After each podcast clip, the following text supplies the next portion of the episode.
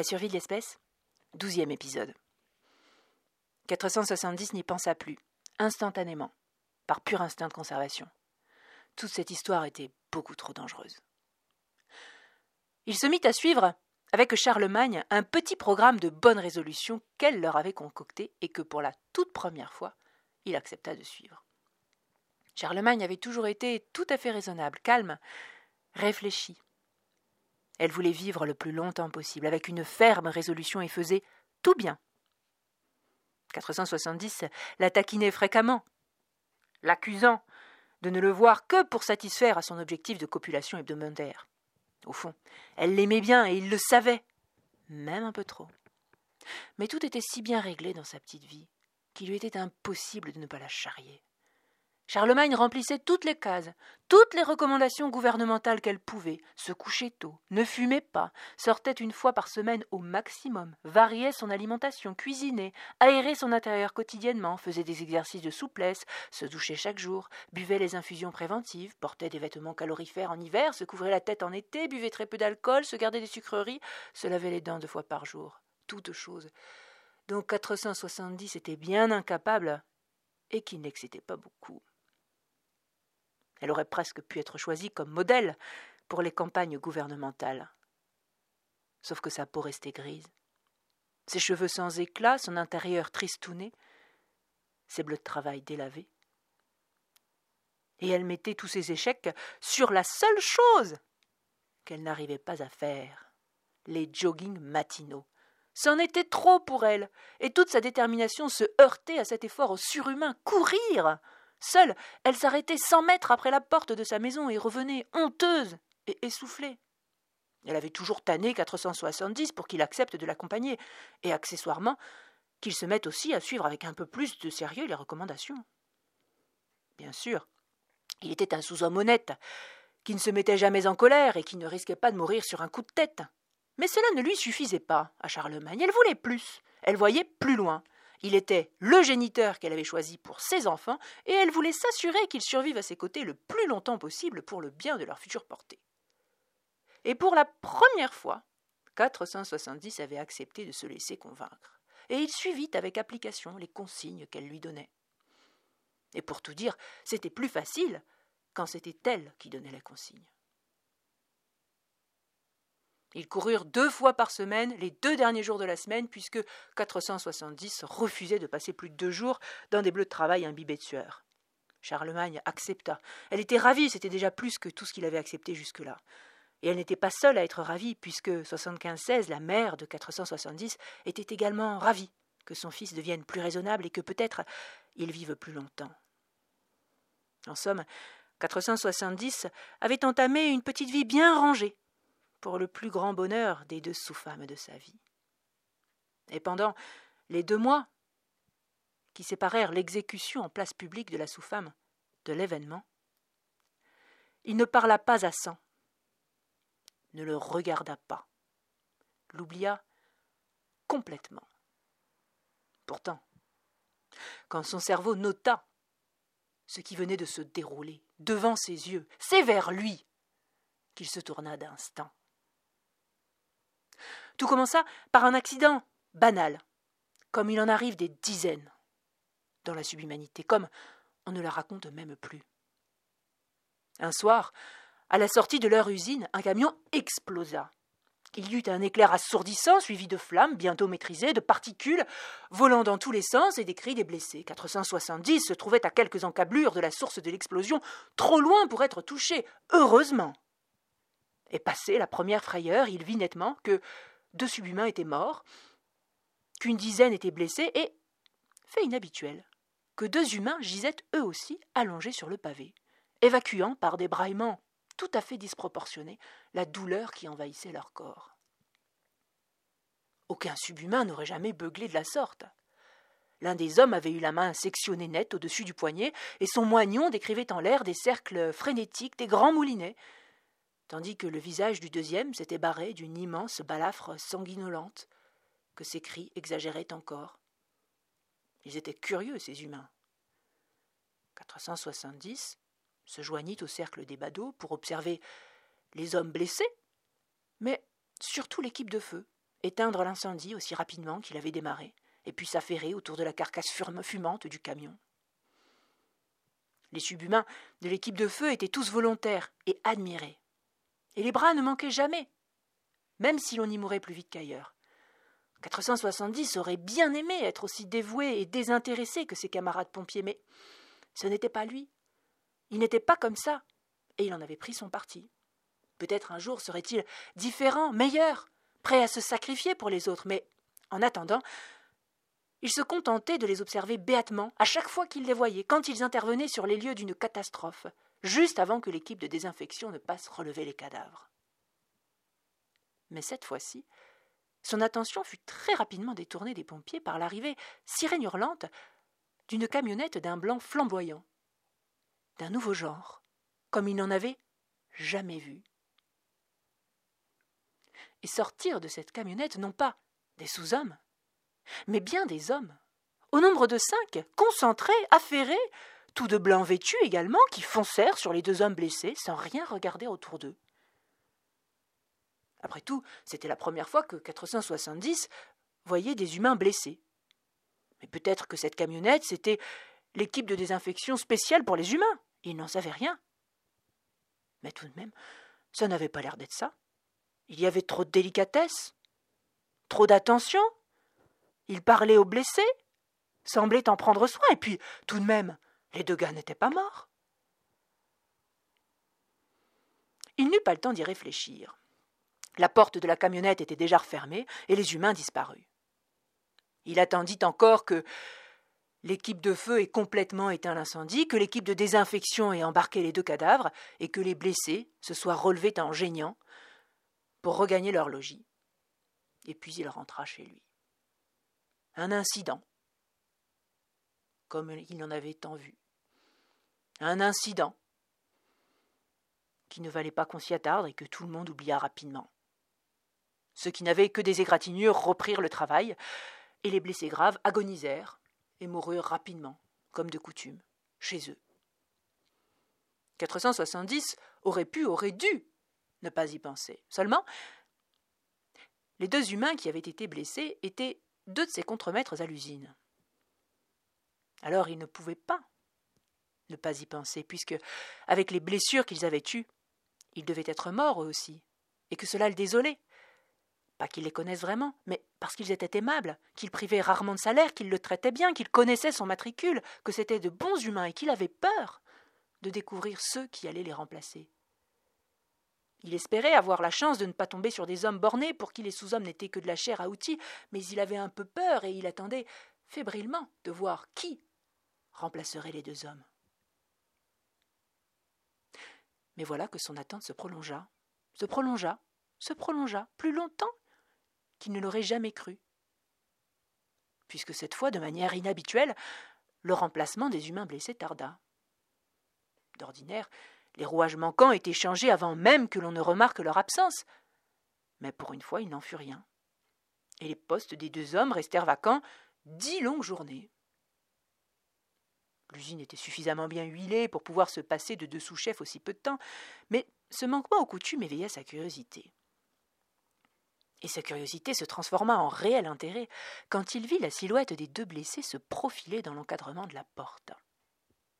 Il fut surpris qu'ils aient survécu, mais s'en trouva fort aise dans la seconde suivante, puisqu'il les aimait bien et qu'il préférait travailler avec eux. C'est donc naturellement qu'il garda les yeux fixés sur eux qui avançaient vers son poste dans l'intention de les gratifier de son plus beau sourire, de ses félicitations d'usage pour leur survie. Décidément, les hommes avaient une force que les sous-hommes n'avaient pas. Aucun d'entre eux n'aurait survécu à de telles blessures couplées à dix jours de privation de salaire et donc de nourriture.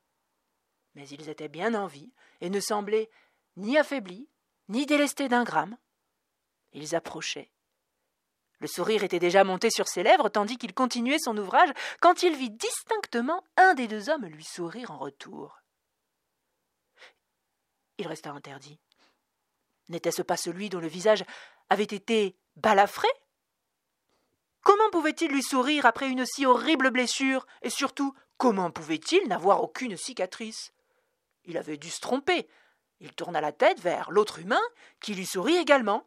Sans la moindre difficulté, ni la moindre marque sur le visage. Avait-il eu la berlue? Comment allez-vous, 470 Les deux hommes s'étaient arrêtés juste devant son poste pour le saluer. Bien, je vous remercie, réussit-il à articuler. Content de vous revoir. Nous aussi, 470. Nous aussi. Content de vous revoir. Et l'humain a sorti sa gentille parole d'une poignée de main qui lui tendit par-dessus l'établi. Cette main, il l'avait vue déchiquetée, gisant séparée du reste de son corps sur le pavé, devant l'usine, et elle était là, rose, poilue, mobile, offerte à son salut, comme si de rien n'était. S'était-il trompé? Un coup d'œil rapide lui confirma que les deux humains avaient bien chacun deux mains accrochées au bout de leurs deux bras. Cela ne pouvait pas être possible. Il saisit brusquement la main qui lui était tendue pour ne pas laisser deviner sa stupeur. Les hommes s'éloignèrent, comme si de rien n'était, papotant, le laissant interdit sur sa chaise au point d'en avoir stoppé son ouvrage, son ouvrage aussi sacré. Aucun subhumain de l'atelier ne semblait avoir remarqué quoi que ce soit. Si ce n'était cent, attablé au poste de travail, diamétralement opposé au sien, et qui fixait pareillement incrédule la main et le visage des humains, bouche bée. En un instant, tout était revenu à l'esprit de 470. 93-10 avait eu raison, 100 avait raison. Il existait un moyen de maîtriser blessures et maladies, et les hommes le connaissaient. C'est en cette seconde précise que tout son univers a basculé. Les certitudes acquises depuis son enfance, l'ordre du monde qu'il connaissait, les raisons de vivre qu'on lui avait données, de supporter, d'endurer l'image des hommes et des sous-hommes différents mais complémentaires, comme les doigts de la main, comme les cellules d'un même corps. On lui avait appris que le corps social était comme le corps humain, le fruit complexe et parfait d'une longue évolution où chacun avait sa place précise et devait tenir son rang, puisqu'il ne sert à rien d'avoir dix yeux et pas une seule main, et qu'un cheveu ne pourrait jamais remplir l'office d'un ongle de pied. Les hommes et les sous-hommes étaient différents, mais il n'y avait pas de hiérarchie dans cette différence. Les sous-hommes mettaient leur force au service de tous, et les hommes leur cerveau, mais ils étaient égaux et œuvraient dans le même sens, le bien commun. Seulement, cette fable, elle était inconciliable avec la maîtrise de la maladie. Si chacun œuvrait au bien de tous, comment était-il possible que les hommes maîtrisent la maladie et ne partagent pas leur savoir? Ce n'était pas possible. On leur mentait. Pourquoi? Il n'en avait pas la moindre idée, mais il avait compris, il venait de comprendre que les hommes auraient pu sauver sa mère, qu'ils auraient pu sauver James, la compagne de sang, et qu'il les laissait mourir. Et il n'avait plus la moindre intention de travailler pour eux, puisqu'eux-mêmes ne travaillaient pas pour lui. Il se leva et quitta son poste sur le champ, tandis que le camarade sang lui emboîta le pas. La rupture était consommée. Les deux sous-hommes décidèrent de chercher la boisson qui arrête la maladie. Ils n'avaient pas le plus petit indice de la manière dont ils devaient s'y prendre, mais s'attelèrent à la tâche avec la rage que leur découverte avait fait naître chez eux. Les hommes étaient devenus leurs ennemis en un claquement de doigts. Ils s'en défiaient désormais. À vrai dire, ils se méfiaient de tout, puisqu'ils ne savaient plus ce qui était vrai ou faux de tout ce qu'on leur avait appris. Ils ne parlaient à personne de ce qu'ils avaient découvert, craignant que les hommes aient des moyens de les surveiller ou d'entendre ce qu'ils se disaient. Après tout, souligné 470, c'était pour le moins curieux que 9310 soit mort précisément au moment où il avait décidé de lui dire ce qu'il savait. Sam n'était pas d'accord avec lui, et lui rappelait que la soigneuse Audrey de d'Argent avait officié pendant des années, avant que les hommes ne la débusquent. Mais il adopta par précaution un comportement tout aussi prudent que celui de son collègue. Ils avaient essayé d'esquiver, mais tous deux étaient retournés travailler dès le lendemain, puisqu'il n'y avait pas moyen de manger et de vivre autrement, et qu'ils devaient avoir de l'énergie pour leur quête. Mais chaque geste qu'ils devaient fournir les enrageait. Ils avaient l'impression, et sans doute avaient-ils raison, de se faire avoir, flouer, exploiter, et ils s'impatientaient chaque jour un peu plus de ne pas pouvoir tout envoyer promener et aller quelque part où les hommes ne seraient pas, avec leur mère et leurs compagnes sous les bras, pour tenter leur chance par eux-mêmes, seuls mettre à bord. Mais il fallait avant cela trouver les moyens de sauver, les deux sous-femmes qui leur étaient chères, et ce moyen, c'étaient les hommes qu'ils avaient. Ils se mirent à chercher chacun de leur côté, pour maximiser leurs chances. Et après quelques jours, 470 eut une idée d'un endroit où peut-être il pourrait trouver un début de commencement de réponse. Mais entre le jour où il trouva cette idée et celui où il se décida à s'exécuter, il laissa encore passer quelques jours, puisque la réputation poisseuse et sulfureuse de 4629 n'était pas engageante. Il finit par se décider un soir après le travail, il fallait bien. Et pour être honnête, il aurait préféré être partout ailleurs que sur le seuil de la porte de 4629 quand il y frappa, effrayé qu'un dixième seulement de sa réputation puisse être exact.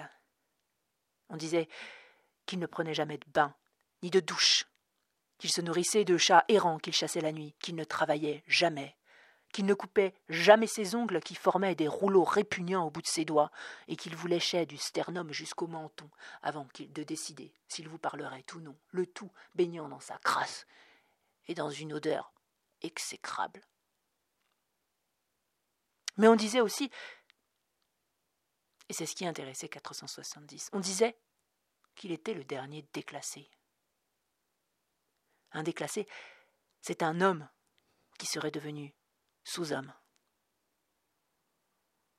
4629 aurait été un homme, et c'est la seule partie de la réputation que 470 souhaitait vraie. Il s'était donc retrouvé ce soir-là devant cette porte et cette sonnette sur lesquelles il s'était tant accroché quand il était gamin, quand avec tous les gamins du quartier, il appuyait sur la sonnette et partait en courant pour embêter 46 129. Il n'était pas venu depuis des années. Il appuya. Personne ne répondit. Recommença une fois, deux fois, trois fois, jusqu'à comprendre que la sonnette était débranchée. Il n'était pas idiot, 46 129. Il prit une grande inspiration et toqua à la porte, qui pivota aussitôt, silencieusement, sur ses gonds, dévoilant un hall aussi vide que l'intérieur de la main. 470 resta interdit, passa la tête dans l'entrée, mais ne vit personne, ni derrière la porte, ni dans la pièce. Cette porte qui s'ouvrait toute seule, c'était quelque chose. Et cela cautionnait les pires légendes qui circulaient à propos de 4629. Et c'est en tremblant des pieds à la tête qu'il tenta un petit et maigre lait. Y a quelqu'un? Auquel personne ne répondit. Ces paroles disparurent dans les airs. Il n'y avait toujours rien, pas un signe de vie. Il tenta une seconde fois, d'une voix qui l'espéra un peu plus assurée. Y a quelqu'un? Entrez gronda une grosse voix effrayante qui fit trembler le miroir accroché en face de la porte. 470, légèrement effrayé, avança de quelques pas frotta ses gros godillots sur le paillasson qui était posé là, essayant de se donner une contenance, releva la tête et vit dans le miroir que la porte, derrière lui, s'était refermée, toujours en silence, et sans qu'il ne remarque rien. Une porte qui bougeait toute seule. Il commençait sérieusement à paniquer, regardait autour de lui, la pièce était vide, complètement nue, il n'y avait que le miroir, la porte, le paillasson et, une bouche un peu sombre sur la, sur la droite, dont on ignorait vers où elle menait. Venez me rejoindre gronda la voix, faisant trembler une nouvelle fois le miroir, plus encore, jusqu'à presque le faire casser. 470 n'en menait décidément pas large. Il observa la bouche sombre qui était manifestement le seul endroit vers lequel il pourrait rejoindre la voix si effrayante à l'étage, hésita un instant, se tourna vers la porte derrière lui qui était fermée. il ne pouvait pas y faire grand-chose. Prit une inspiration et se décida à entrer dans cette bouche sombre, dans ce corridor noir. Et son angoisse monta à chaque pas. On ne voyait quasiment rien dans ce corridor. Ça le rassurait un petit peu, mais pas tellement. Et surtout, il y avait dans ce corridor une odeur répugnante qui vous prenait à la gorge, et l'air y était si lourd et si épais et si compact qu'il donnait, l'impression de se refermer sur lui à chaque pas, comme si l'air lui-même allait le prendre au piège. Et au bout du corridor, enfin seulement, il vit un escalier abrupt, comme s'il s'était agi d'un mur. Derrière lui, il ne voyait plus rien, même plus cette pièce qui était plongée dans la pénombre et où il était rentré. Il n'avait que cet escalier dont il distinguait vaguement la forme, et sa peur au ventre qui le tenait, mais il avait décidé qu'il y allait, il ne se laisserait pas effrayer par si peu. Il prit son courage à deux mains, une deuxième fois, posa son pied sur la première marche, la deuxième, la troisième, qui craquela sous son pied comme une coquille d'œuf? Qui se serait éclaté et qui laissa écouler une substance infâme, avec une odeur nauséabonde qui lui prit le nez et qui le répugna et lui fit perdre tout sang-froid d'un coup. Il recula d'effroi et se heurta au mur qui se craquela de la même façon à sa plus grande horreur, le couvrant de cette chose puant l'œuf pourri et froide gluante qui passa son col pour dégouliner tout doucement entre ses deux omoplates. C'en était trop. Il ne pouvait plus se tenir, il n'avait plus de sang-froid, il perdit toute contenance, toute maîtrise et s'enfuit en courant par le chemin qu'il avait pris. Tant pis pour sa mère. Tant pis pour sa mère? Non, non, pas tant pis pour sa mère. Il n'était pas un pleutre, c'était hors de question. Il n'allait pas se laisser arrêter par si peu par cette mise en scène. Il fit demi-tour une nouvelle fois et enjamba les marches quatre à quatre, aussi déterminé d'un coup qu'il avait été effrayé la seconde d'avant. Il n'y avait rien d'autre à craindre que le sort que lui réservaient les humains. Arrivé en haut, il se retrouva face à une épaisse porte de chêne noire et peu engageante, qu'il ouvrit d'un coup sec et sans hésiter. Derrière, il n'y avait rien d'autre qu'une deuxième porte, de contreplaqué bleuâtre, qu'il ouvrit tout aussi résolument, découvrant une scène qui le laissa pantois. C'en est fini pour aujourd'hui. Je vous remercie de m'avoir écouté et je vous dis à la semaine prochaine.